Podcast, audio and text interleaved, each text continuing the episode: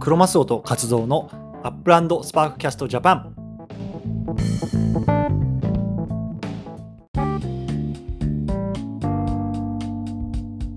ということで、えっと、今日は9月の24日、これ27回目ですかね、そうですね。 USJ 始めていきたいと思います。よろしくお願いいたします。よろしくお願いいたします。はい、ということで今日はね、えーっとちょっとスペシャル回なんですけれども、はいえっとその前にですね、えっと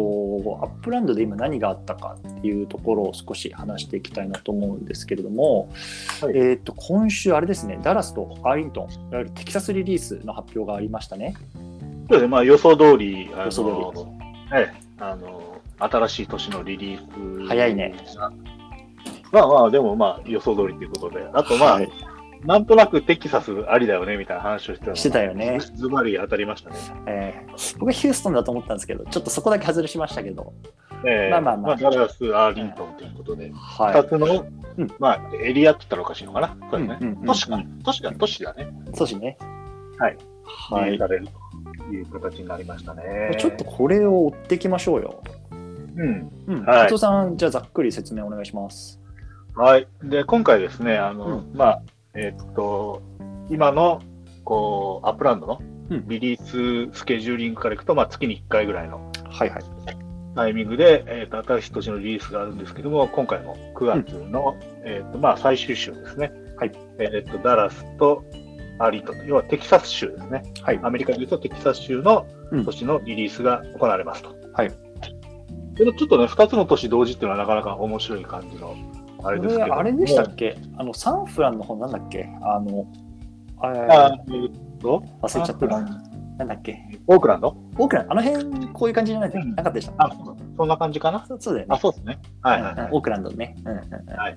はいい。そんは。ない感じで、えーっと、行われますというこうんうとと、んうん結構ダラスって、ダラスっていうか、まあ、テキサス州自体が巨大なはい。州ですよね。あの、うん地図で見ると、あの、ちょっと半端じゃないぐらい広いえ、感じ多がした分日本より大きいでしょ、これ。ですよね、多分ね。うんうんうんで、まあ、その中のさらに一部っていうことで、ダラスと、で、ダラスとアーリントンということなんですけど、さらにその、そこも、うんまあ、一部という感じの、あの、はいはいえーっと、アナウンスがされてましたね。うん。で、でまあ、えーっと、全米第9位の都市ということで、かなり大きい大きいで都す市ね。のダラスということで、えーっと、実際、まあ、ダラスが、あの、アップランド上で開放されると、約30万件の物件になると書はいいてはまいす。はい。え、でかっ。でかいですよね。だから、ロスぐらいですね。ロスぐらいの規模感ですね。うんうんうんうんうん。で、えーっと、そのうちの、今回は、えーっと、2万9000件と。 10分の1。 10分の1。わあ、すごいね。まだまだあるんだ。うん。で、もう一個、アーリントンっていう都市がう、ん同時に、うんえーっと、ダラスの西側にあるんですけども、うんえーっと、そこも、えーっと、実際、えーっと、総物件数が11万件あるそうでうんうんうんうん。す。そのうちの2万件がオープンと。はいはいはいはい。いう形なので、合計約5万ぐらいですね。だからまあ、ラスえーラスベガスじゃないや、ポ,、えー、とポルトをリオと同じような。含めた感じですね。そうですね。うんそのぐらいの規模感で、えー、とうんリリースが始まりますということで、はいはい。まあ、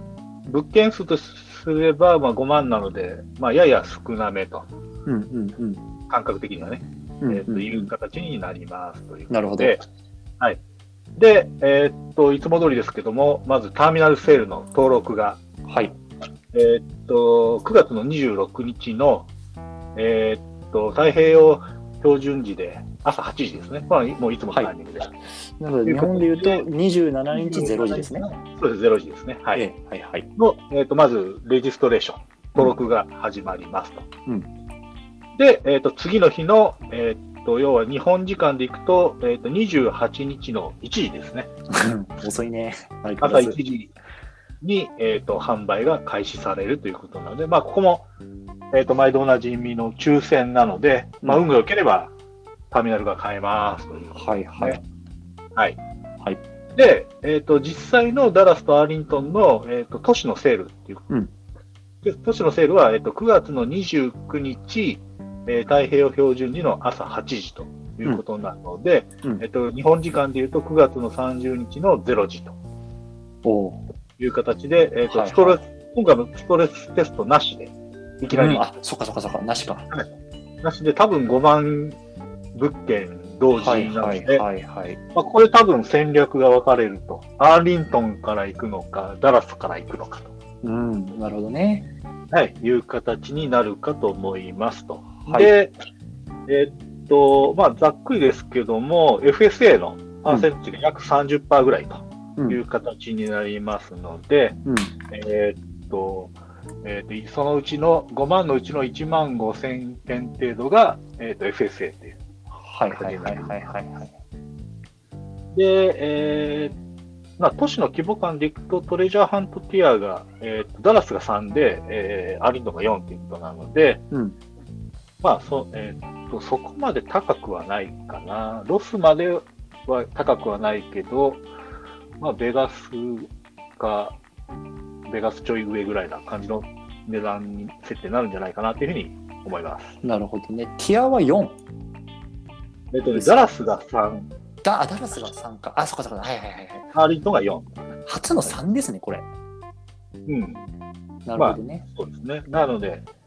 えーっと、アルトの方がまあ、比較的若干安いだろうなとる。ほどアリントンってさでもこのプロパティ数でコレクションが7から12っていうのは割と多い方こんなもんですかいや、これはどうなんだ、ここまで多くなるのかなっていう、ちょっと、なんねだともっ言えてない。これはだってほとんど買ったら当たるぐらいの勢いになっちゃいますよだなので、えーちょっとこの日7から12っていうのは、にわかに信じられないというか、全部、全部、オープンした11ら万そうのじゃうなちいの11万のうちってこうとんかだな、と思います。なるほどね要は2万で7から12ってありえないい。やありえないねほぼほぼ当たっちゃうよこれうんはいはいはい、で、はい、上のダラダラスも、えー、と16から22ってなってるけども、 3万で16が多いもんねうんもし16来たら、それはもう全部あ当たりでしょうみたいな全部当たりだよねで、た多分全部じゃないかなというふうに思います。 はいはいはいあまあ、ちょうどねあの、トータルプロパティーズって表記があるから30万って。はいはいはいはいなので、多分全部全部でっていうことだと思います。そうやろうねうなるほどで、実際、えーっと、どの地域があの開放されるかっていうのは、あのえーっとホームページの方見ていただければ、一応書いてますので、はいはいあとでリンクを辿っていただければと思います。また貼っときますよこれあとですね、ターミナルの方なんですけども、えっ、と、今回は、えっ、と、ダラス空港かな、うん22うんありますということで、一つあたり1280ドルうんうんうんうんうんという感じになります。で、あと、トレインですね、電車。うんうんだから、アーリントンへはダラスから列車で行くという感じになると思いますね。なるほどね。そっかそっかそっか。はいはいはいはい。じゃあまずどっちにしろこのダラス要は空サ港ンにフ入る。サンそうですねサンフランシスコに行って、電車であのオークランドに行くみたいな感じですなかるねほ。ど。うんはい。うんで、えーっと、その電車の駅が、えーっと10個。はい。で、これが475ということで、まあまあ、あのへ平均的な値段設定という形になります。ただね、あの大体こうターミナルを買うと、少なくとも倍以上にはなるっていう今までの実績がありますそのうで、でしょ当たったら買った方がいいですね。う。これターミナル22個ダラス空港って結構多くないですかこんなもんでしたっけ、まあ、多分あの実際のダラスの都市の規模感からいくと22あってもおかしくないかなな。るほどね。なるほどなるほだど。からロロスが結構多いです。ロスが多分30ぐらいだったと思そうか。う。なのでまはあ、いはいはいおかしくはないなるほかと思います。ど。はい。で、えーっとそういう形で、えーっと実際復習、えーっともう一回、あのー復習すると、えーターミナルのセールの登録は日本時間の27日0時と。うん。でターミナルの、えーっと販売開始が、えー20日本時間28日の1時、うん午前1時ですね。うんうんうん。で、ダラスとアーリントンの都市のセールは、えー日本時間で9月の30日の、えー午前0時はい。というところで、えーっと、この放送が土曜日ですから、あと数日ですね、まだありますので、その間に皆さん、あの土地の転売をして UPX を貯めておきましょう。やばいよ、ないよ、全然。僕もね、ちょっとね、あの直前にいきなり車の販売するという、またえげつない。え あれえげつない18飛んだんですいかや、24万。あ、そっち。すかかっこいいんごだいけどね。もうね、あのちょっとね、あの、アップランド考えてほしいね。あのい、や、えー、策略よ、これ、策略。いや、もちろん策略も分かってますし、あの、なんていうんですか、収益会社としては正しい戦略だと思い ます。いや、もう課金、課金でしょ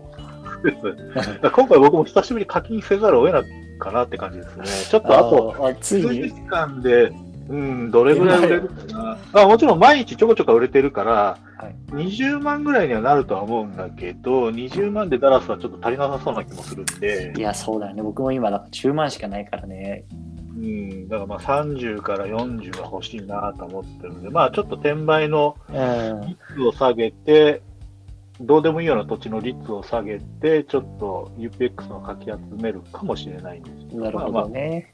うん、あそれか目玉の土地を高めに出して売れたらラッキーは切りい。替えまあちょっと今、その辺の戦略を土日なるでほ考どえね。はいっていう感じですはいね。わかりましたよ。で、えーっと、そうね。で、ルートもいろいろあって、基本的には、えっと、アメリカの各都市から飛行機でダラスには入ってこれるようになってんのかな、これは。そうですね、だからあの今までね、ポルトではリスボンに飛んだりとか、リオデジャネイロに飛んだりって言って、相当高い、あの移動費を払ってたんですけど、久しぶりになんかこう、ほっとするような値段設定で、そうやね。はい、いや、実は僕まだポルトにいるから、リスボン、移動しなきゃな。そうですね、移動した方がいいですよ、早ちく。ょ移動しともうくもうもうポルトで何もやることないはずなんで、出とくわ。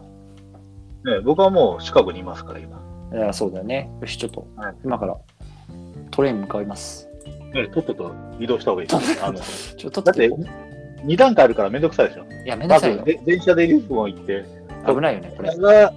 どこに飛ぶかね、ナッシュビルに飛ぶと、ナッシュビル飛べば、後で電車で行けますから。そっか。あ、そうかナッシュビル直接行けないか。あ、シカゴぐらいかな。えー、だから、そう大都市、えーまあ、JFK かシカゴかね。そうですね。よいしょ、OK。ただ、あの、シカゴに行けば、とりあえず、あの、ミミントの土地はあるんで、あ魔が差した時に何か入る。なるほどね。はい。 OK。じゃあちょっと僕移動し、はい今、今リスボンに移動してます。はい。もう、とっとと移動してください。はーい。OK。こんな感じですかね。そうですね。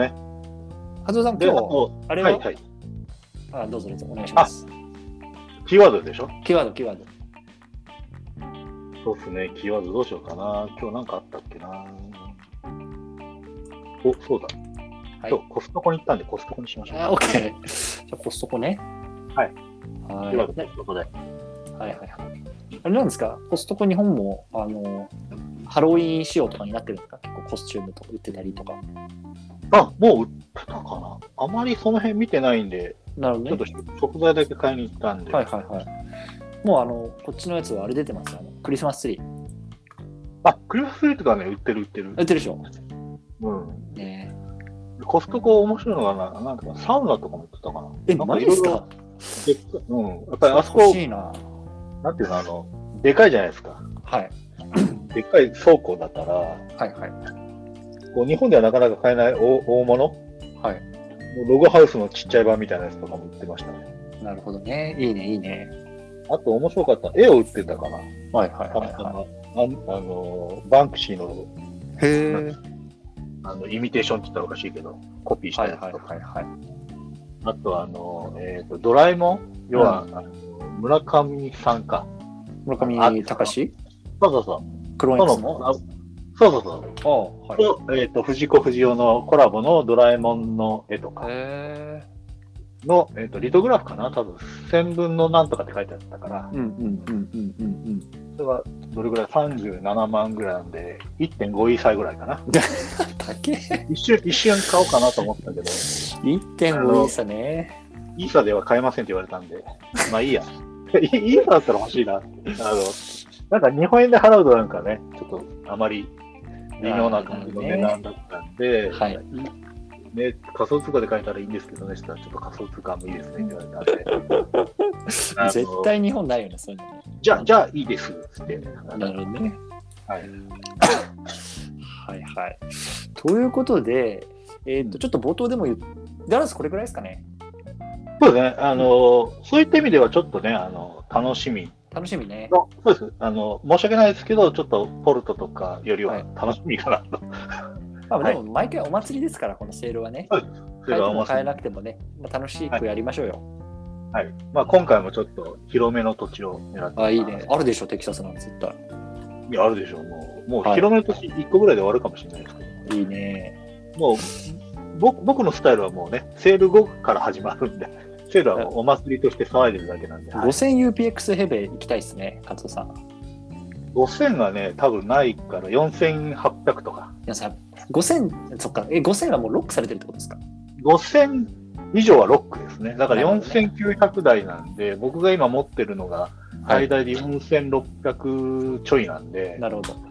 それ以上。 4900台をちょっと狙っていくために、ちょっと僕はダラスよりはアーリントン狙っちゃうかもしれないです。なるほどね。なるほど、なるほど。あそういう戦略もありですよね。あそうそうそういろんな、要はアップランドの,、ね、あのゲームって、いろんな戦略取れるところの、はい。その裾野の広さっていうのがすごくあって、うん、あの他の、ね、ゲームって結構、なんていうのかな、これっていう攻略法が大体固定されちゃうじゃないですか、はいはいはいはいそのその時の状況によってね、はい。そはのい。取れる選択肢ってあまりないんですけど、アップランドってもうすごく広くて、うん。せ成果がないって言ったら成果がないんですよね。うんそのうんうん明日、明後日に結果出さなくてもいいから、別にはい1年とか10年、きょ仮にまあ10年以上このゲームが続くと仮定すれば、10年の戦略っていうのも別にあうるんですよんね。うんうんうんうんで僕の戦略ってどちらかというと1年とか5年のスパンの戦略なんで、うんうんあまりこうコレクションとかもこだわってないし、はいはい。あのセールでも、まあ、どの道あの押し負けるっていうのが大前提にあるんで、うんあのカツカツあの取りに行ってないと。なるほどね。はい、いう感じなんで、よなので、まあ、皆さんもね、あの自分の楽しいスタイルで末永くはい。楽しんでもらえると嬉しいなっていうふうに思います。はい、わかりました。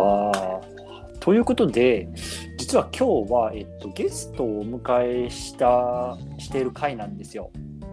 楽しみですね。は楽い。しみでしょどんなお話になるか。はい。はい、で、えっと、簡単にちょっと事前に紹介させていただくと、ミツさんっていう方をお呼びしています。で、えっと、この方は実は、えっと、僕も、えっと、ツイッター上で知り合ったんですけれども、今、テキサスにおられるんですね。で、はいはあのやっぱテキサスといえば、今、今回、ダラス・アーリントンの、まあ、シティリリースということで、ちょっとね、事前に声かけをさせていただいて、まああのはいテキサスの状況を教えてくださいというような話をしました。で、ミスさんは、えっと、こう日米のこう不動産投資の発信について結構、えっと、発信をされている方で僕はその辺からあのフォローするようになったんですけれども、まあ、このアップランドも実際こうプレイされているということで、まあねこうはい実リまあ、和夫さんと一緒ですよこうリアルとうんメタバースの両方のこう投資に、まあ、あの知見があるというところで、まあ、いろいろねこう貴重な意見あの聞けるんじゃないかなと思ってますし、まあね、なんといってもテキサスに精通してるっていうところがやっぱでかいからその辺のすねごちょっとくすごくタイムリーですタね。イムリータイムリーもうこここの人しかいないだろうっつって僕はちょっさとすが DM させていただいたんですけど。さすが黒正さん。はい、いやいやいや。ということでね、ちょっとこの後あのお話聞いて、まあ、皆さんにこうあの聞いていただこうかなと思いますので、ぜひ楽しみにしてくださいというところですね。はい。はい、ということで、楽しみすよろしくお願いします。はい。ということで、えっと今日はですねテキサス在住のミツさんをあのゲストにお迎えしてあのテキサスのお話なんかをね少し聞いていきたいと思います。ミツさんよろしくお願いします。よろしくお願いします。はい、でミツさんなんですけれども、まあ、ちょっとね概要欄の方にあのツイッターのリンクとかも少し貼っておこうかなと思います。で私の方から簡単に紹介させていただくと、まあ、日本と、ね、こうアメリカのこう不動産投資に関するこう発信なんかを、まあ、メインにあのされていて、まあ、実は、ね、このアップランドも、ね、こう少しこうプレイあのしていただいているというところで、まあ、リアルのこう日米不動産とであとはこうアップランドメタバースのこう不動産と、まあ、両方とも、ね、こう触れてるっていう、まあ、なかなかこう貴重なあの方なので、まあ、今回の、ね、このダラス・アーリントンのね、このシティリリースを前に少しちょっと私の方で声かけをさせていただいて、まあ、あのざっくりとこう話を聞けたらなと思ってあのお呼びしました。みつさんどうもよろしくお願いします。お願いします。はい。あの今みつさんはこうテキサスをベースにおられるような感じですか、はいそうですね。うんうん。で日本の方にもこう物件があってっていうような感じですよね。はい。あーえちなみにこう不動産投資歴みたいのっていうのはこう何年ぐらいになるんですか。そう個人はい。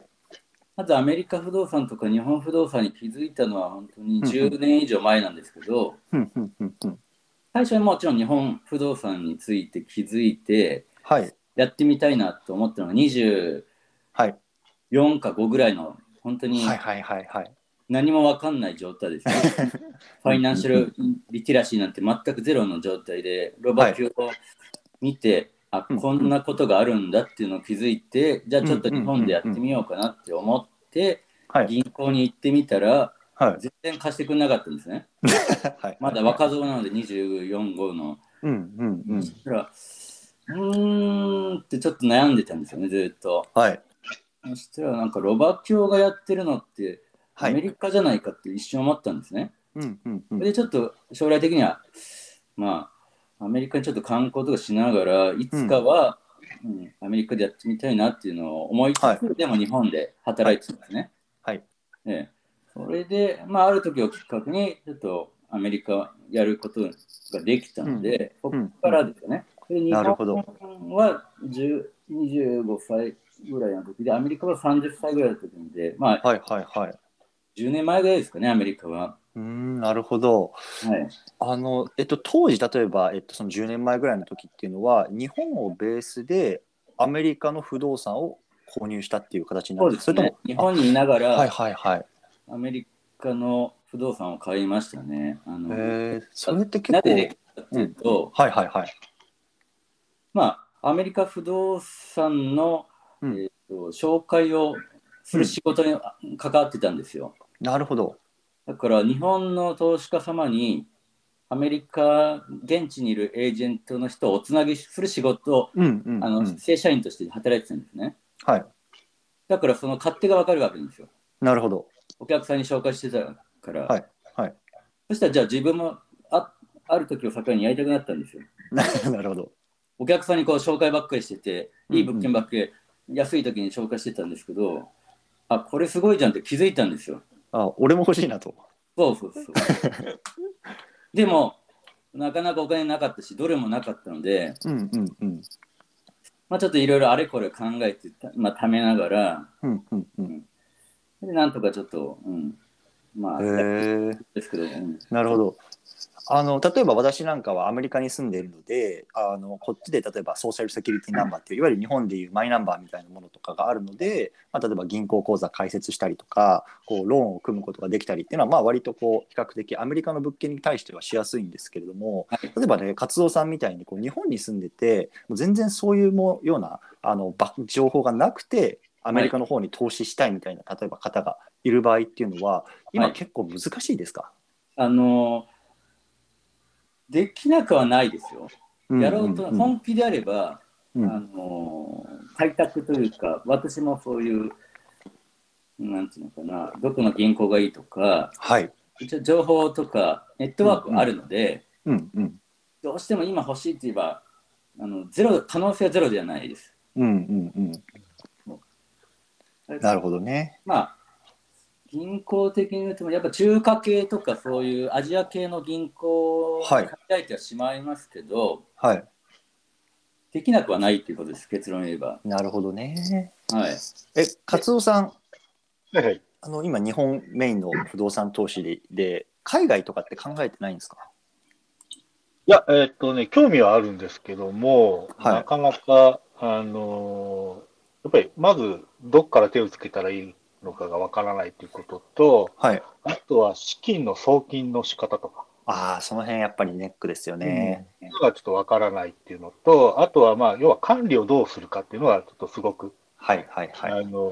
ー一番知りたいっていうか、うん要は買ったはいいけど、じゃあ、その不動産のうんあの維持メンテをどういった形で、うんあのまあまあ、もちろん現地の業者に頼むっていうのが多分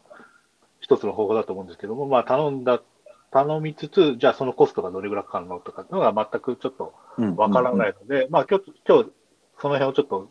聞きたいなっていうふうには思いますなるほどね。あどうですか、はいミスさん、その。まあ、全部といううわけではないですけど、一応そういうのって潰していけるんですよ。うんうんうん。うん、あの例えば最初は何でしたっけ、えっとあまあ、そもそもちょっと自分が考えてるどうやって絞っていくのがいいのかなっていうのはちょっと自分の中ではあるんですけどはい。うん例えばアメリカの場合ですよ、うんうん日本にいる方がアメリカにじゃあどどのエリアがいい、どの物件がいい、どの管理会社がいいとか、いろいろ多分分かんないところがあると思うんですけど、まうんあ、そもそも私が、まあ、選ぶ基準みたいのがあるんですけど、うんまず、うんあのちょっと話はずれるかもしれないですけど、まず、どこの通貨が欲しいかまず考えるんですよ。うんうんだからオーストオーストラリアドルが欲しいのか、日本円が欲しいのか、アメリカドルが欲しいのか、スイスフランが欲しいのかとか、とりあえず世うんうん界全体的に考えてみて、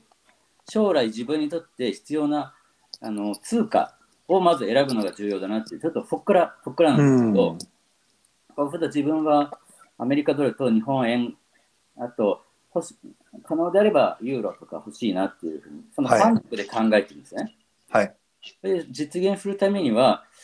まあ、すぐにはできないからちょっとずつということで次日本円はあるから、まあ、次はアメリカドルと思ってまずじゃあアメリカドルもらえるところは投資先はじゃあ、えーまあなんかカンボジアとかもアメリカドルらしいですけど、うーんまあ、メインは、えーとアメリカ本土じゃないですかアメ、はいまあハワイもそうなんですけどそうするとアメリカになりましたそれでじゃあアメリカのどこがいいですかって言ったらやっぱりこれから伸びるっていうところを、はいのエリアを探していきますよね。はいで、それさらにどこがいいかっていうのを具体的にローカルに絞っていって、うんその周辺で誰かに、うんまあ、信頼できるエージェントまたは管理会社とか、そこはちょっと、うんうんあの探すの大変かもしれないですけど、はいできなくはないので、はいはいはいそれで管理会社も、うんまあ、いろいろコネとかあるので、うんどこのエリアを管轄してくれる日本人の管理会社とか、ね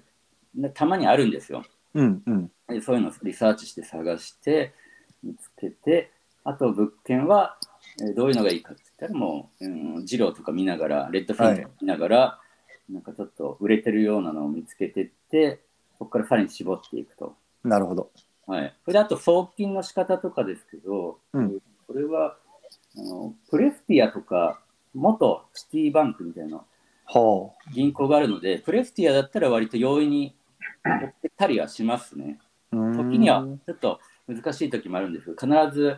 送金プレスティア。はい、プレスティア、は SMBC、三井住友系のへえカタカナでプレスティアって入れてもらえば、はいはいはいはいちょっと調こうべいてうみま海す外送金とか、アメリカに限らずいろんなところに送金するのに、あの多分自分の中ではあったうんしやすい、送金しやすい銀行だと思ってるんですね。なるほどなるほど海外の投資とかに理解がある、他の銀行と比べたらまだ理解がある銀行かなと思ってます。うんうんうんうんだからまなずるそほどこの口座を作ってもらって、えっ、と、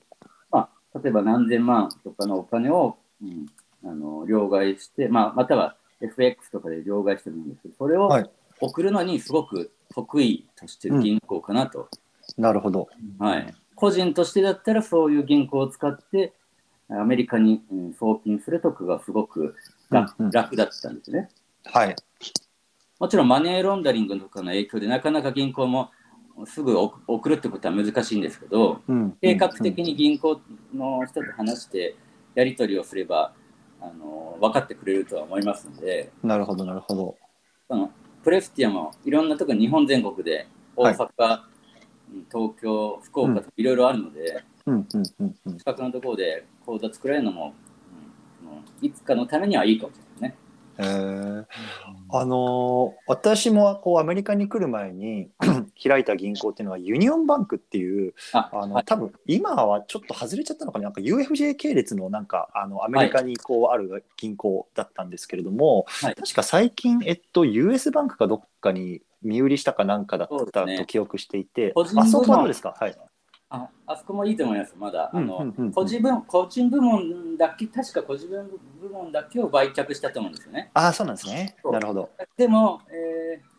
実際はまだあの普通に日本人の対応してくれる、日本語の対応してくれる日本人の人が、電話で対応してくれる人がいますので、うんうんうんまだ使い作れるうちは作っておいた方がいいと思いますよ。あそうなんですねはい。うんうん、そうなんですよねだからねこれ日本から私も作ったので、はあの多分日本からも今でも作れるんじゃないかなと思うんい、ですそようですね。ね、うんまだ作ってる人いますよ、私もそうですよね。だかだらから作るだけはねただだし、まあ、もしかしたら1500ドルぐらい入れとかないと手数料かかるかもしれないそうでですすけね。どそれぐらいはうん入れておかないと手数料かかるので、うんうん自分だったら、もうユニオンバンクのアカウント一つ作って、はいうん送金する際は SM、うん、プレフティアとか、なるほどそういうので、うん、はいはいはいはい。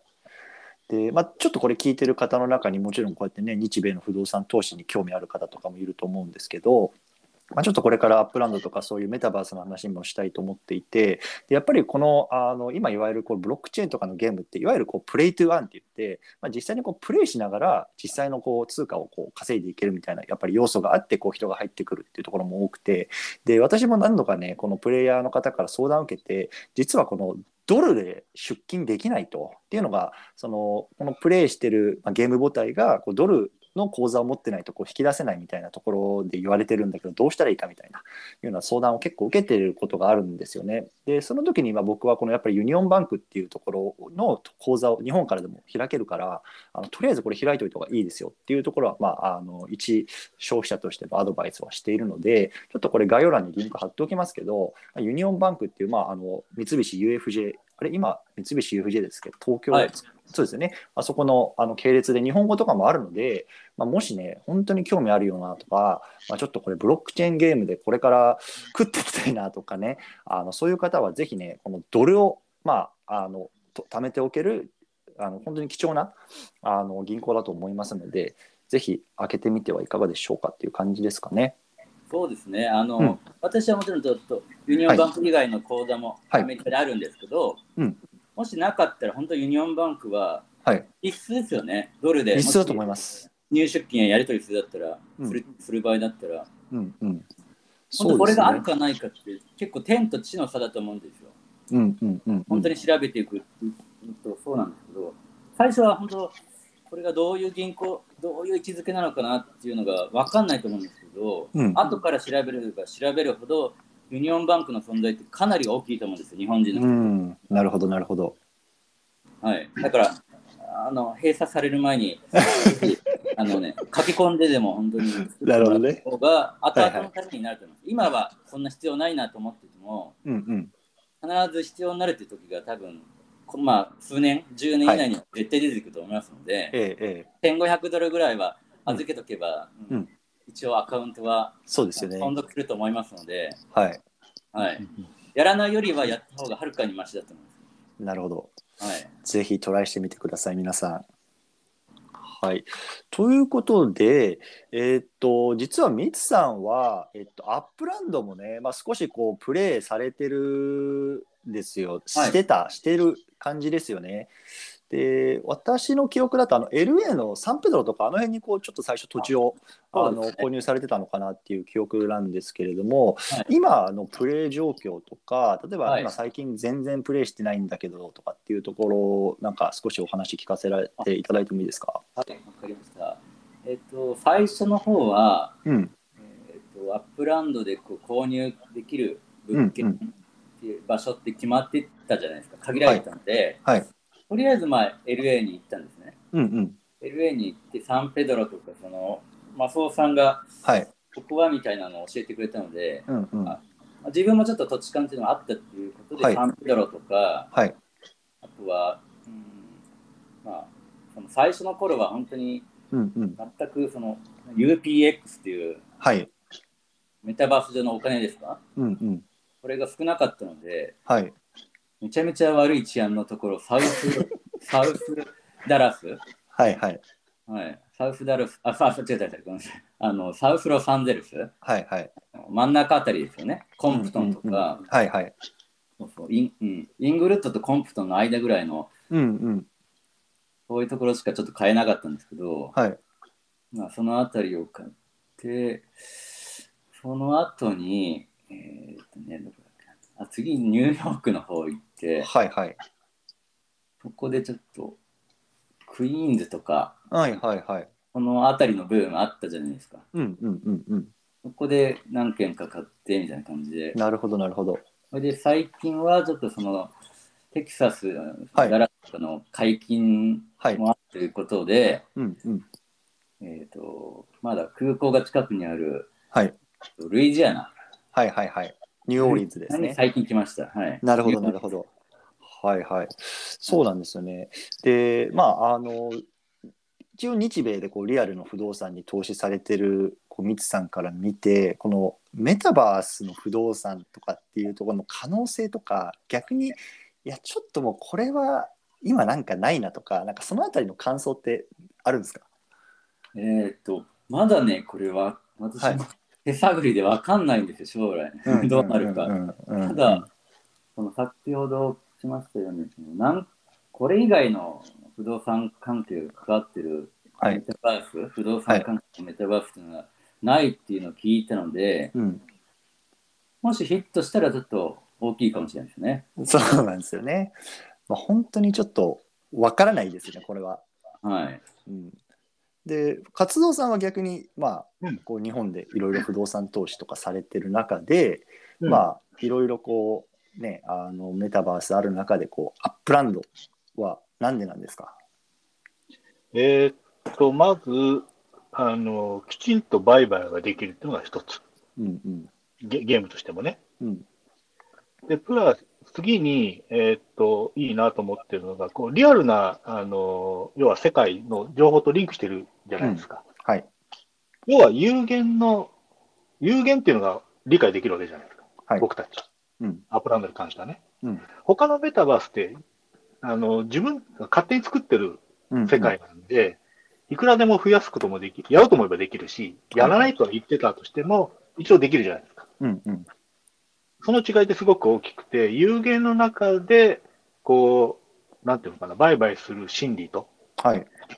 む無限、もしかしたら無限に増やさ、増やせる、うんう増んえ増えていくような土地の中での売買っていうのは全然心理的に違うんですよ。なるほど投資家から、は投い資をする目線から見たとしても。うんうんうんでそういった部分での違いと、でまあ、リアルなこう土地の情報とリンクしてるがゆえにうん、すごく、なんていうのかな、あの人間人間味があるって言ったらおかしいんですけども、うんあのいろいろ売買してても、すごく楽しいんですよね。なるほどねうん、この楽しいっていうのはすごく大事だと思ってて、うんうんうんうんもちろんお金を増やすっていうこと自身のモチベーションっていうのはあるんですけど、やっぱりそれだけではない。はいこうリアルな不動産とは違う、要はウェブ上あのウェブだったりとか、そういったインターネット上で行うがゆえに、やっぱプラス楽しさっていうのはすごく重要かなと思ってるので、そういったものが感じられると。うんうんうんで、えーっと、さらに今後ね、その土地の売買以外でもいろんな経済活動がこのアップランドの世界の中であの行われていくっていうのがもう示されてるので、うんうんそういった部分でも、こう、とても夢があるって言ったらおかしいですけども、将来性にちょっとベットしたいなというなるほど感じがしねます。はい。はいはい。まあ私も同じような感じで、メタバースもまあ、あの、いくつかあるんですけど、まあ、僕は何ですか自分のキャパシティ的にそんなにこういろいろ触れないタイプの人間なので今ちょっとこのアップランドに入ってますけどまあちょっと外れたら外れたかなっていう感じですね。うん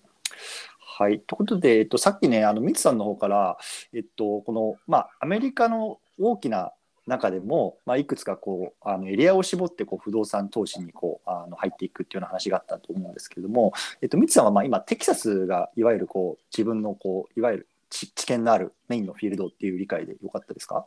はい。アメリカの中でこう数あるまあ都市エリアの中でテキサスをこう自分の主戦場にしようと思った理由みたいなところってどういうところにあるんですか、ああ、なるほど。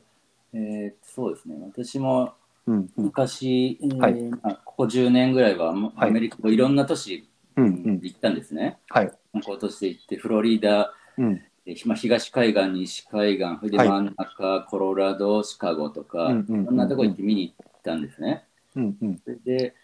まあ、簡単に言ってもちょっと将来性ですよね。将来性はいはい。あのーうんうロサンゼルスにも結構、うん、ちょくちょくいしょっちゅう行ってたんですけど、はいやっぱもう限界がちょっとあるなってのはちょっと感じたん ですよ。はいはいこはいれ不動産面でもうんなんかそういう例えばレストランでなんかなんか求人とかそういうのみちらちら見見る見ることあったんですけど、はいなんかやたらと給料がうん時給がこう上がってて、うんこれ経営者大丈夫なのかなってちょっとなるほど思ったんですよ。はい。もちろん従業員としては時給が年々上がっていくのは嬉しいかもしれないですけど、うん。経営とし経営者としては厳しいじゃないですか。圧迫されますよね、終始。。はいい、はい。であとカリフォルニアのその、えーと税金関係とか、うんうんレギュレーションがどんどん悪化したりとか、はい。あんまりいい噂聞かないんですよ。うんうんうん。そうそう。これでちょっと、やっぱ、うーん、正直、限界が出て、出始めてきてるのかなっていうのははい。思っててですね、はい。まあ別の州とかの方がいいかなっていうのを思い始めたときに、まあ、うんうんあのトヨタが、はいあの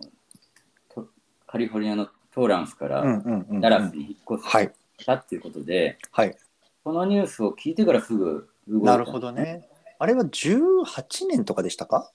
えっとね今から5、6、5 2018年ぐらいそうですね。そうですね。はいはい。うん。それがトヨタが動いたってことはちょっとなんかあるなと思ったんですね。うん、確かに。うん。それが大きなきっかけですね。まあなるほど。最初ヒューストンとかテキサスだったらヒューストンがやっぱ有名ですし有名だうし、んうんうんあの日本人も昔からはい滞在して多かったので、うんうんうん。ヒューストンかなと思ってたんですけど突如トヨタが移動引っ越しするってことではい。これだって別にヒューストンじゃなくてもいいなって思ったんですね。うんうんうんうんうあのん。ね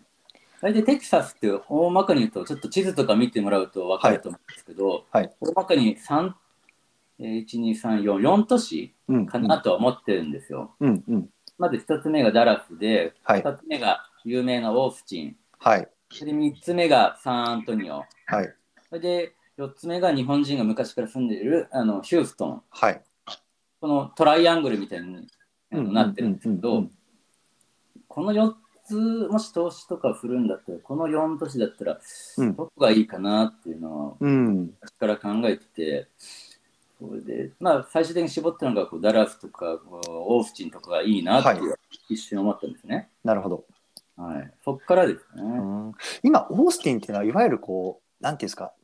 いわゆるテックシティとしてかなり人とか入ったり上がったりしてるって聞いてるんですけど、それあたりはどうなんですかそうですね。あの、あれってよく聞くのは、はい。カリフォルニア住民の方が、はいはいはい。えっ、と、まあ、それにテキサスに近い、テキサスの中で、カリフォルニアにまだちょっと文化とかそういう、ああ。いろんな、いろんな近い人がいるようなところとしはていは、はい。オースチンなのかなってちょっと自分の中で思ってなるほど。はいだはかい。らまだ、そうそう、テキサスでもいい、そのカリフォルニアの人にとってみたらいいようなところだなるほどいい。ようなところがオースティンなのかなってちょっと私の中では思ってますね。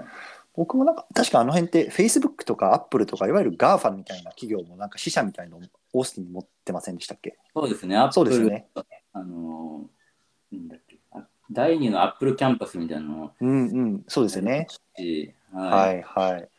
確かに、だから僕もなんか、オースティンは結構テックシティなのかなっていう印象を持ってますね。そうですね、うんサンフランシスコとロサンゼルスをなんかこう、混ぜた感じあいいですね。みたいなイメージかなと。なるほど。へーじゃあその、まあ、ダラス・アーリントンっていうのが今回アップランドで、 まあ、シティリリースとして、まあ、来週あるっていうところであのダラスっていうのはさっき言ったみたいにこうトヨタがこう移ってきて、まあ、かなり大きなムーブメントがこう日本人としてはあったと思うんですけども今日本人の流入っていうのはかなり増えてるんですかそうですね、かなり増えてるみたいですね。うーん結ま構あじゃあスーパーマーケットとか、そうですね。はい、あのーぜ全米では何店舗かある三つ葉っていうはいはい日系のスーパーマーケットがあって、うんうんそこが進出するところはかなり日本人も増えてて、そうですよね、うんまあ他にシカゴとかニュージャージーとか、ありますね日本人がうん駐在として多いようなところによくうんうん出店されてますよね。それでそのはい3つはい葉というところも、まあ、仙台の会社なんですけど日本でいうとはいへ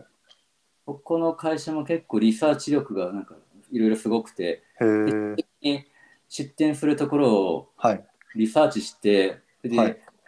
なんか証券とかから考えてその何万何万,、何万とか何十万とかそういうはいいうアジア人人口がないとうん、う出ん、店しないっていうのはちょっと聞いたことあるんですよ。なるほどまあ、いろんな店もあの全部進出する際は、コンサルティング会社から、そのどこが出どこ出店した方がいいかとか、はいはいはい。お金払っもうすごいお金払って、うん、ヒアリングとか調査とかしてもらうんですけど、はい。まあ、三つは結構、あの リサーチしてるんじゃないですかね。なるほどね。ということは、次に三つ輪がこう出す都市なんかが、まあ、分かれば、そのちょっと未来が分かるというか、そういうところにはこう日本人とかそういうのが多くなるみたいなのが見えるかもしれないですね。はい。日本うん、なるほど日本人ね。特にアジア人ですよね。アジア人です、確かに。はい確かに。ちなみに、あれ、テスラっていうのもあれはダラスにあるんですかテスラは、まあ、いろんなところにあると思うんですけど、まあ、あのオースチンですよね。オースティン、あれもオースティンですか。なるほど。あの、はいはい大きな巨大工場うんうんうん。ができたのは、あのオースチンですね。なるほど。他にテキサスっていうのは大きな企業の工場とかっていうのはどのあたりが今最近だと来てるんですかサムソンとかはあの辺は違いましたっけサムソン、オースチンですね。サムソンオースティンすごいですね。そうですね。テック関係とか半導体系は結構すごいですよね。なるほど。ど。ダラス・アーリントンっていうのは、えっと、産業的にはどうなるんですか、えっと、産業的には、いろいろバランスはいいと思ってるんですよ、個人的うんうにんは。うんうんで特に、えー自分の中で目立つのはなんか金融系とかが結構、へえ、あ、そうなんですか。金融とか自動車とか例えばうん。あのダラスの方に北の方にあの JP モルガンっていうはいはい。誰誰もが知ってるかもしれないんですけどそのアメリカの巨大投資会社、銀行投資銀行ですよねええ。ここがでっかいのができたんですよまあ5年ぐらいらトヨタと同じぐらいかなちょっとそれぐらいの時にはいはいはい。あの大きな従業員何千人っていう規模のがうん、オフィスができたので、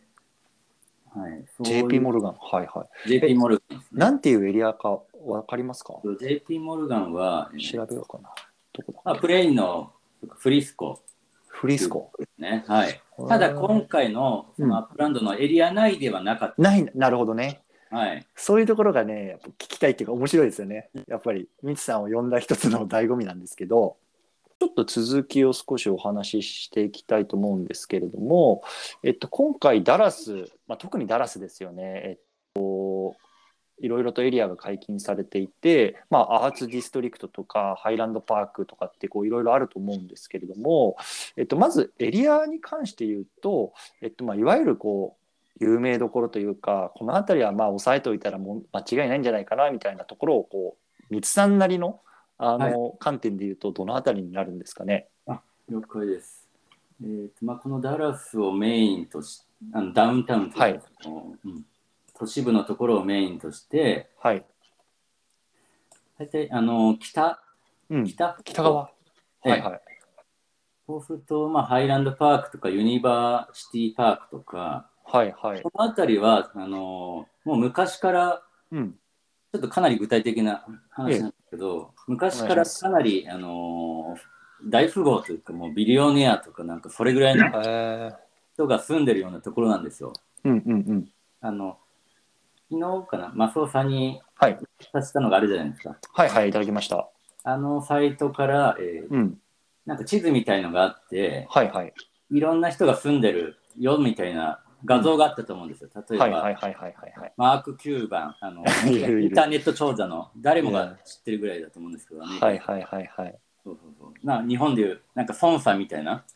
なるほどね。孫さん、柳井さんみたいなのがこそうう、みんな住んでるみたいなエリアですよね。そうそういう IT 長者がうんうん、うん。まずここに。住んでるらしいんですよ、まなるほど。マーあク・キューバンあとなんかブッシュかんブッシュさんあ、そうですよね。はい元大統領のはいはい。ブッシュブさんッシュ系。はい。うん。あのーすごいなんていうのアメリカで成功した人はいはい。もうビリオネアクラスですよね、うんビリオネアじゃなくてもうビリオネアその単位が違うんですけどはいはいはいはい。そういう人が割と住んでるところみたいなんですよ。うんうん、うん。私も行ったことああるんですけど、る。おうほうほうほう。はいちょっと違いますよね、雰囲気うが。ーん、なるほどなるほど。まず豪邸なんですよ。はい豪。邸って言っても、その、ほんとね、もう一つの規模がすごくて、うん。入り口から玄関までがものすごい遠いとか、はいはいイメはいージはでいき。ます、そういう家、一軒家とか。いや、も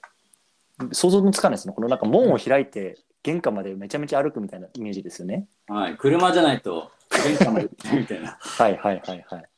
そういう家がねボンボンあるんですようーん、なるほど。このハイランドパークとかユニバハイランドーパーク。サはルい。パークはいうんうんうんうん。だからダラスに来るはいはい。日本人有名な日本人とかいは野い球選手とか、はいはい。うん、なんか芸能関係の人がこういうところとかにうん好んでるへっていうのは聞いたことありますえ。ね。なるほど。テキサスだと、あれですよね、レンジャーズのにいたダルビッシュなんかは、この辺にまだ家あるんですか、ね今は多分あの、ええサンディエゴとかカリフォルニアのサンディエゴとかに多分移籍したから、うんうん。家はあるかどうかわかんないんですけども、はいはいはい。えーまあ、以前ちょっとある方から教えてもらって、はいうん彼の家のちょっとあの近く通ったのでえええええ行ってみようかなってふらっと通ったことはありますね。え。なるほど。え、これもハイランドパークなんですかこの辺りですね。えー、すごい、さすがでアすイねラ。ンドとユニバーシティのどっちかだって、うん、どっちかっていうかへーその間かもしれないですけど、うん、なるほど、なるほこど。のへ辺りなんですよ。え。はい。まだそういう、えっ、と、アップランドでうんうんうん。未開拓のとこが、うん、まだ買えるとこがあったら、この辺りはまずいいかなと思ってます。なるほどね。じゃあやっぱり基本的にはこうダラスのこう北の方っていうのが、まあ、一般的にはいいと呼ばれてるエリアなんですね。こそのうですね。なるほど。で、逆にですね、ええ。南ダラスってちょっとうんうんうん真逆なんですよ。はい、というと。あのー割と、ひあの、なんていうんですかね、うん、なん貧困層っていうんですか、そのああ、はいはい、言葉すごい。い悪いんですけど、ええええええ。低所得者層の方がうんうん。かなり住んでるんですよ。なるほど。だからそこ買っても多分あんまり値上がりはそうなんですね。相当時間かかる、はいはいはいはいはい。これだったらまだ同じ値段だったら北の方絶対買った方がいいと思うんですよ。なるほど。これはね、非常に貴重な意見ですね。そうですね南はね、うんそのさっき出ましたアートディストリクトはいはいはい行ったら買わなくていいんじゃないかなっていう 私は思いなるほどます、ねここもちろん回ったことあるんですけど南はい。どどんなところかっていうと、うんあの YouTube とかでサウスサウスダルスって調べてもらうとすぐ多は分いはい一発で、あの分かると思うんですけどはいはいはいはい。例えばイメージ的にはその道路がボコボコだったりうーん。なんか家がちょっと傾いてたり、はいはいはいはい。あのあ、本当だ。特定の特殊の方の人が住んでるとかうーん、なるほど。ちょっと訳ありが多いなってちょっと自分の中ではなるほど。なるほど。そへーうなのかなじゃあ逆に、うん、割と富裕層のエリアでそれでなるほど南がちょっと真逆みたいな、はいはいはい、ね、分かりやすく言うと。なるほどもちろねん。南の中にもその、うんちゃんとしたところもあると思うんですけど、はいはいはい。じねゃあ例えば、えっと、リアルなこう不動産投資において、まあ、北はもう割とこう値上がりしてしてきてるっていうようなことを考えて逆に例えばこう今人口流入とかっていう のが、まあ、企業が入ってきたりとかってテキサス多いと思うんですけど、まあ、そういった意味でまだちょっとこう地価の安い南部のエリアっていうところを投資対象として見るみたいな方とかっていうのは増えてるんですかそれともまだそこまで行ってないんですかねえ行ってないですね、それで。あーそうなんですねあ。のリスクがある感じですか、ねリスクがあるんですよ、南は。うんうんうん本当にあのロサンゼルスとかで言うと、はい。コンプトンうん。コンプトンとかそういう感じだと思っ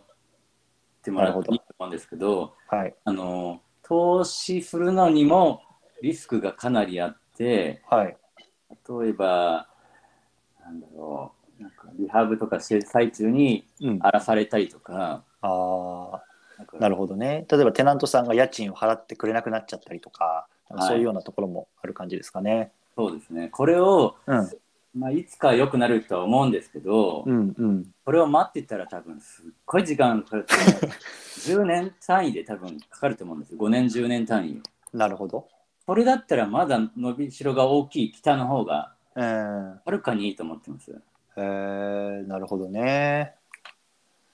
逆にアーリントンって今、えっと、今回アップランドだとこのイーストアーリントンっていうところが一つだけなんかポツンとオープンするんですけどこの辺りってどうか、考えられてますテキサスのプロフェッショナルとして。ねはいあの まあプロフェッショナルではないんです けど一応行ったこともあるんですけど、はい。えーまあ有名とし有名なものとしても ATT スタジアムっていうのが近くにあるんですね ATT スタジアム。はいはい。はい。これあのー有名な、なんだうんスタジアムでそのフットボールとか、おおはいはいはいはい。あの ATT っていう会社がね、あのスポンサーになってるスタジアムなんですけど、ダラフカウボーイの本拠地、ダラフカウボーイってあのーはいフットボールですよね。はいはいはいあはのい。人、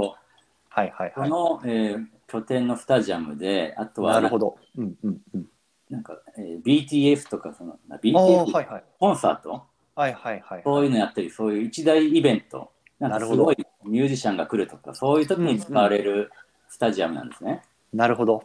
だからもしね、その可能性としてはこの辺りとかだったらあるかもしれないね。なるほどね。まあ、確かにスタジアム周りはね、あの暑いですよね。はい。うん。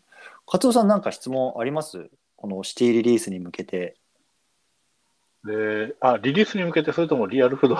いや、あ じゃあとまずリリリリースに向けてこのアップランド内の話しましょうか。じゃあ リリースに向けては今、いろいろ貴重な情報いただけたので、僕もちょっと北を狙っていこうかなというふうに思います。なるほどね。うん。ミツさんちなみに例えば今エリアにこうの話、例えばえっとアーツディストリクトとかっていうこう大きなエリアの話があったと思うんですけど、はい例えばじゃあストリートとか、まあ、道沿いみたいなところでなんとかストリートは結構繁華街で栄えてるよとかその辺まで絞った情報とかって何かありますか、了解です。えっ、と、じゃあ、そのダラフ、南ダラフでも唯一、まはあ、まいはいだいい方、かなりいい方と言,、うんってた、あの、アートディストリクトに関してちょっとお話しはいはいしてもらうと、うんえっ、と、まず、アートディストリクトの位置なんですけど、はい、うんダラフ動物園、ダラフズーってほうほうほうほう探してもらっていいですか今ちょっと Google マップを開いてますよはい。加藤さんも今開いてますよね、見てます、見てます。これめちゃめちゃ勉強になりますよ今日はいありましたリアルですよ、本当に。 ダラスズありましたはい、ありました。はいでそこから、はいはいはい。まあ、左の方に、うん西の方にはい。で、えーちょっと上にウエストジファーソンブルーバードあ、ある。ありますはい。ここのね通りがかなり栄えてるんですよ確かになんか栄えてそうだな、これ。はいこの辺りがね特にそのビシビショップアートディストリクトの、はいはいはい。もうメインはいはいはいはい。この辺りはねほんと実際の不動産もうん。かなり上がったんですよなるほど。ああ、確かにいい、良さそうですね。この、あれですよね。えっと、インターステート35のちょっと北というか西の方に行く感じですよね。そうですねはいはいはい。車で数分、うんうんうん県内なんですけど、なるほどなるほど。ね、イースト・ジェファーソン・ブルーバード、ありますね。これの特にですけど、えーとね、35のちょっと車で1分ぐらい離れた北,北、はい北北西のところに、うんね P、PLS チェックキャッシャーズ、あちょっと待ってね。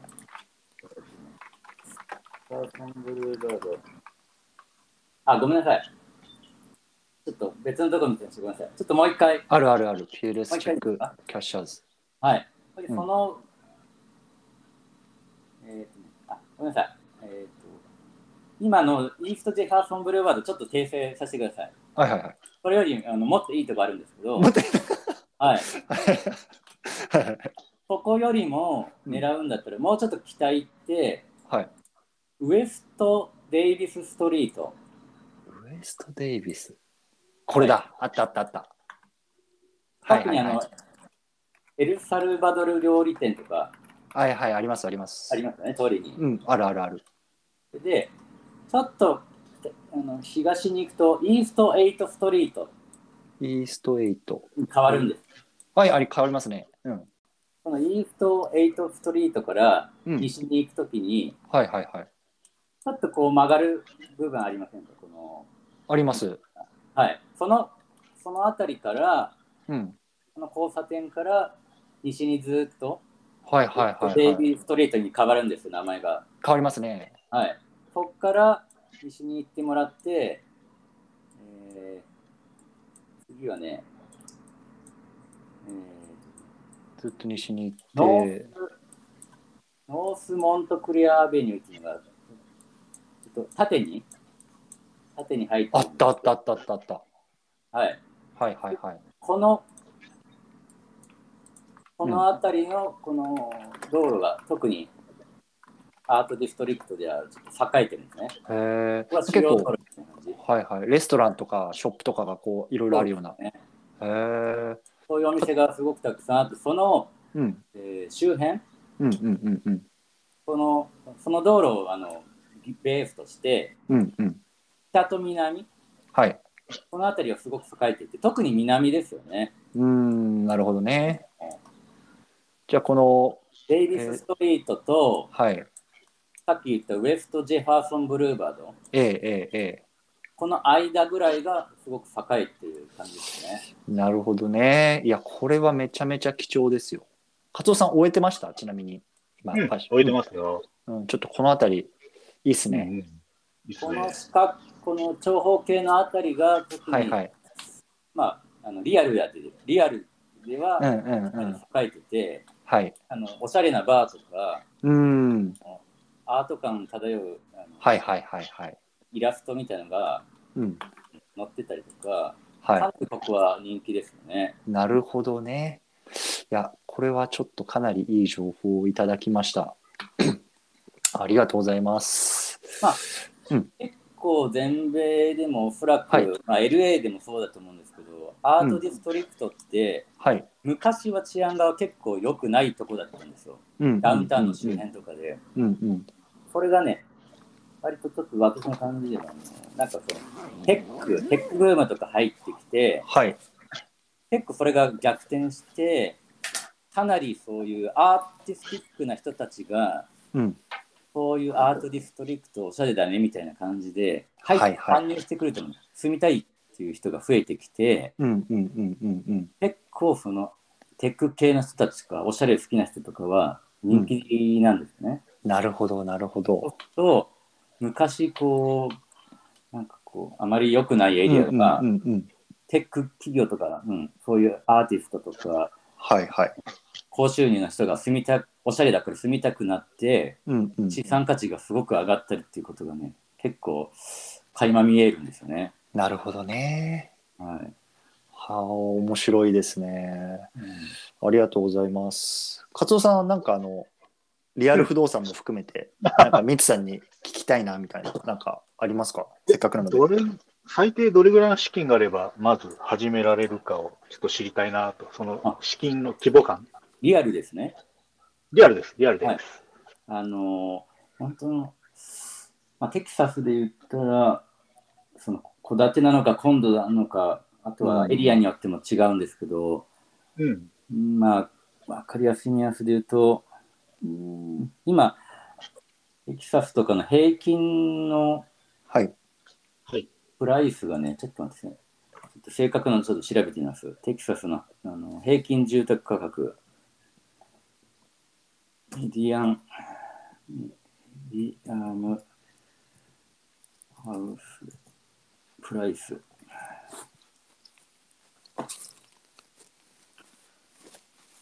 ちなみに、カツオさんってまだ今、あの中国の物件はお持ちなんですかうん、ある。あ、じゃあ、日本円と元、中国元のあの、はい収入があるわけですね。そうですね。なるほど。いや、ぜひドルを。そうなんですよ。あの、やっぱりね、複数の通貨のインカムっていうのはすごく今後重要かなと思ってて。うん。でドドルをね、稼ごうと思っても、まあいろんなやり方があるんですけどね、はいまあ一つの方法としてはもちろん不動産っていうのは、うん。その視野に入ってるっていうか、はいはいはい。まあ Web3 の世界でもドルを稼げるので、まうあんちょっとそれも見ながら、うん。まあ実際アップランドでもね、ドルを稼げる、じゃ稼げてるんで、はいはいはい。はい。ミツさん、で、ミツさん、えっと、テキサスの中間価格みたいなのって出ましたはいそうですね、今出ました。あのはい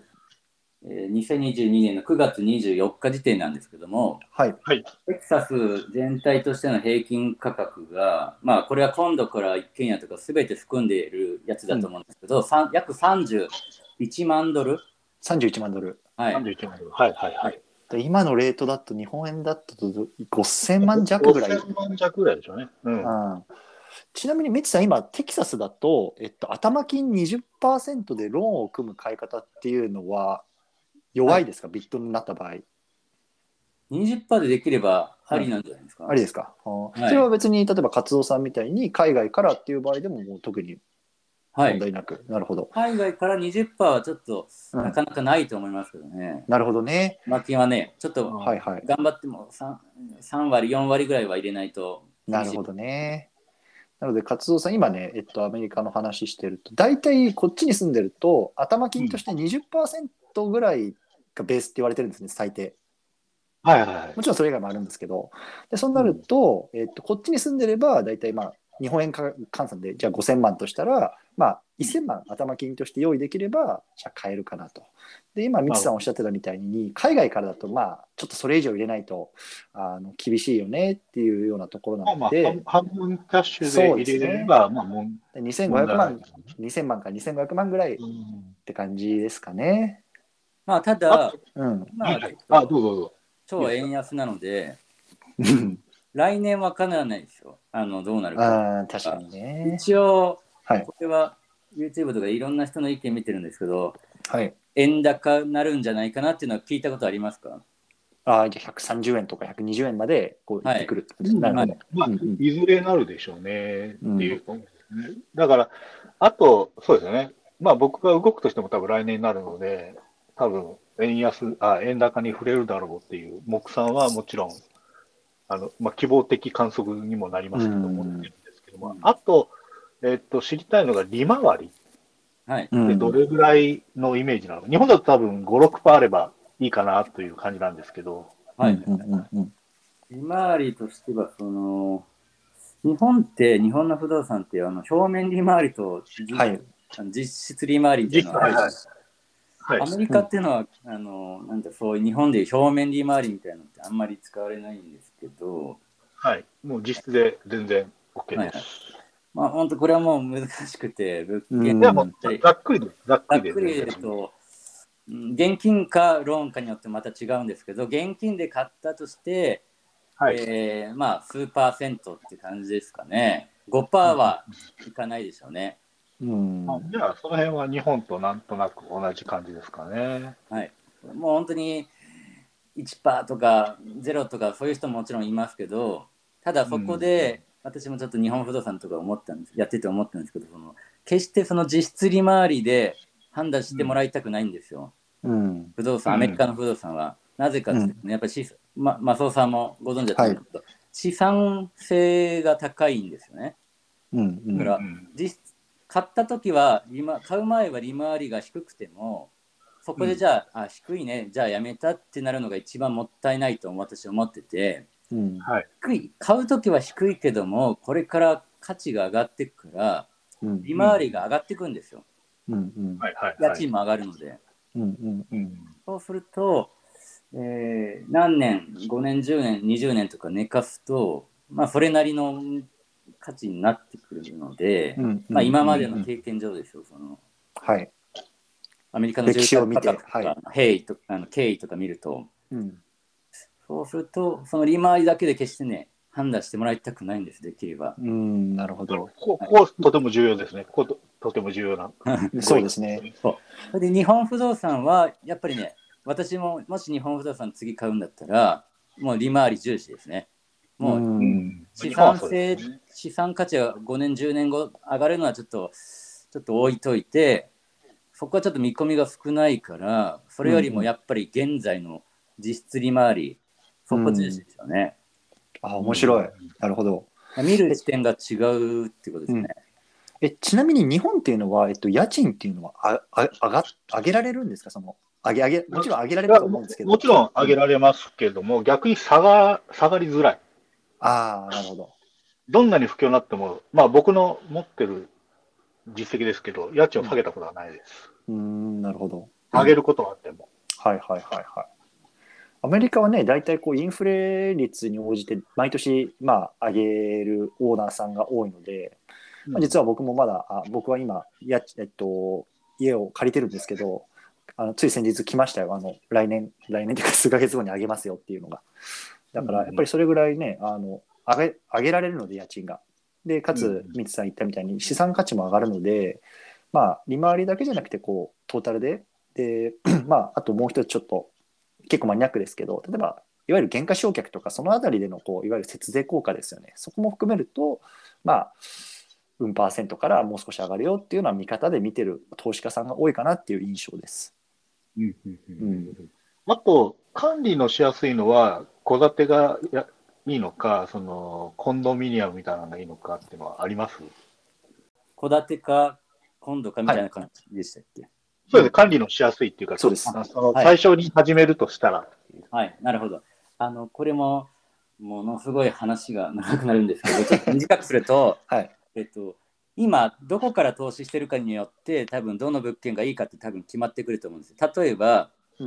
マスオさんみたいにアメリカにいいらっしゃって、飛行機で、はいはいえーまあ、1、2時間とか、いその日に行けるとかだったら、まだ、あのーいいと思うんですよそそその場合は、戸建ての方がパフォーマンスはいいと思うんですよ。うんうんうんうんで逆に海外とか日本とか海外にいてアメリカにふ投資してる場合はその1日以内とか行けないじゃないですかまず、うんうんうんうんはいまあ翌日とか行けないからそういう場合はあのコンドミニアムとかタウンハウスとかうんはい管理組合が HOA が、はいあの管理してくれるところの方がいいと私の中では思うんですよなるほどなるほど。あのけ例えば極端に言うと今度と一戸建てでどっちの方がパフォーマンス成績がいいかって言ったらあの一軒家の方がはるかにあの借りやすい、貸しやすいし、うんうんうん資産価値も上がりやすいんですけど、うんじゃあ、えー日本の人が一戸建てになると、えー割と管理がしづらいんですよね管理会社がうんもちろんしっかりしてれば戸建てでもいいと思うんですけど今度ってあの逆に、えーちょっと利回りとかパフォーマンスは下がるけどもあの管理が、あのうん割と HOA といううんうんうんコミュニティがあれば、管理組合っていうのがあるんですけどそこがあの外観の部分をきれいにしてくれるんですよ。うんうんうんうんだからメンテナンスはあまり自分はかからないんですね。うんかかるとしたら、内側の家のコンドっていうその部屋の中部分だけは、なんか問題があったらあの投資家さんがお金払ってくださいと、うんそういう形なんですね。なるほど。海外の人から見たらアメリカのコンドはまだいいと思ってます。なるほどなるほど。はい。なるほど。うーんまあ、もしは自分が日本人日本日本にいたら、まあ、管理を、うん、してくれるような管理会社がもちろんいてしかも、えー、と今度うんミニアムとかの方が手が手間がかからないのかなと思ってます。なるほどね。はい、マスオさんその感じ気持ちわかりますそうです。いや、えっと、僕はですね、えっと、実は、まあ、アメリカの不動産の勉強しかしていないので、日本からっていうのはちょっと考えてなかったのでわからないんですけど、で、僕はやっぱりアメリカからこう投資するっていうのを学んだ時に、まず学んだのが、逆にその今度とか HOA っていうのはあの負担になってくるからそういうのはか買わない方がいいっていうところで僕は頭の中にあったんですよね。はいはい。はい、っていうのはやっぱりその、まあ、近場地元でできる、まあ、さっき言ってたみたいに飛行機で12時間で行けるとこで管理するんだったらわざわざそんな費用払わなくても、まあ、管理できるよねっていうところが前提にありました、ただ、まあ、今のミツさんの話みたいに例えば日本とか、まあ、海外からでそんな簡単には来れないよっていう人向けにはそういう費用を払ってでも、まあ、きちんと管理してるところ管理してくれるところっていうのに投資するっていうのは、まあ、面白いなと思いましたね。うんそうですね。。なんかその HOA はあのアメリカ国内に住んでる人はちょっと邪魔だなと余計だなとかなんで払わなきゃいけないのと思うかもしれないけど、逆にうん海外からだったらはい逆にそれをお金払ってでもうん、あの、うん、払う価値があると思うんですよねそういうなるほどね。 HOA に。いやー、勉強になりますね。はい。ということで、ちょっとお時間もね、そろそろあのいただいた1時間が過ぎそうになるので、あはまあ、ぼちぼちこうクロージングの方をしていきたいなと思うんですけれども、えっと、実は私、みつさんを、えっと、知ったのは、実はツイッターではなくて、YouTube が先だったんですよ。で、みつさん、YouTube のチャンネル、これまだ公開されてますよね。はい。うん、でここでねこう結構あのアメリカの不動産の話だけじゃなくてこういわゆるマインド面どういう考え方するかみたいなところ僕は本当に最初これで勉強になったので、まあ、ちょっとこの辺りも概要欄に貼っておきますのでぜひね興味ある方っていうのは見ていただきたいなと思うんですけれどもみつさん他に何かこうなんだろうなプロモーションしたいというか何かあれば何ですか何にしたいあのプロモーションというかあ何プロモーショかンあの、はい、あのリスナーの皆さんとかにこうこれは見てくださいとかお伝えしたいものがもし何かあればこの場、はい、全然使っていただいて構いません。えー特にないんですけど、うん、えーまあ、逆にちょっとお聞きしたいんですけど、松尾さん、さっき、はい、私の YouTube で、特にどういうところが良かったっていうのをなんあかあはいい教やえてえもらっって、とね、えっと、2つあってまず1つ目はえっとねえっとこの不動産というか自分のアセットを、まあえっと、PL と BS って、えっと、なんだっけ日本語で貸借対照表と損益計算書かはいとして見ていくっていうやり方は、まあ、僕はその考え方を当時持ってなかったので非常に勉強になりましたっていうところが一つ。でメディア運営についてもすごく勉強になったところがあって今ちょっとどうかわかんないんですけど僕がこれ見てた時ってある動画を見て続きを見たければなんか DM くださいみたいななんかそういう対限定してたんですよね公開先を。ではいそれでミツさんにこう DM させてもらって実はこの先見たいんで教えてくださいみたいな感じで結構そのなんだろうな本当にえっといわゆる何ですか対象を絞ってというか本気の人だけしかこうこのページに連れていかないみたいなこうやり方はい、っていうのはすごく勉強になりました。っていうのもやっぱりねあのうぞうむぞうにこう見てしまってでそれによって例えば炎上するとかいやこれは違うとかってなるよりも本気のこういう視聴者さんだけを集めて見せ見てもらうっていうやり方は、まあ、そういうなんか炎上を抑える観点とかでもなんかすごくいいのかなと思って見てましたあ。そうですうんねあの特にその数値とか、具はい体的数値出してるから、うんこれはあんまり一般公開しない方がいいなと思った。なるほどね。そうなんです。あれって今もやあるんですかああいうやり方今のは、はい、いうん。ます。あそうそうそうこれね限ぜ定ひ公ぜ開ひ限定公開そうなのでもしね興味ある方はこれ見ていただいてぜひみつさんにこう連絡していただければ限定公開見れますんで、はい、ぜひお願いしますあ,、うんあとごめんなさい、ちょっと話戻るんですけど、アップランドの観点から見て、ぜひぜひ今お伝えしたあの2都市、主にあに2つのエリアあの、はいハイランドパーク周辺と,、うんえっとえっとアートディストリクト、はいその辺りを、まあ、自分としたら、もし他の、うんダラフという都市圏を知らなかったら、うんその2つの、まあ、どっちかまたは2つ、うん両方を、えーやる方が分かりやすいかなっていう形でうんうんうんうんお伝えしますので、他にもっといいところももちろんあると思うんですよ。はいはいあはるいと思うけはいど、えーまあ、この2つはちょっと間違いないと私は思ってますので、なるほどねはいありがとうございます。はい。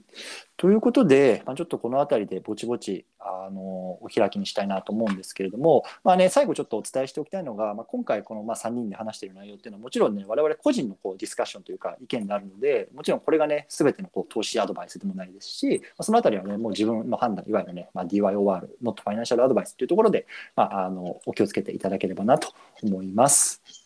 はい、ということで、みつさん、どうもありがとうございました。お忙しい中。はい皆さんありがとうございます。ありがとうございました。はい。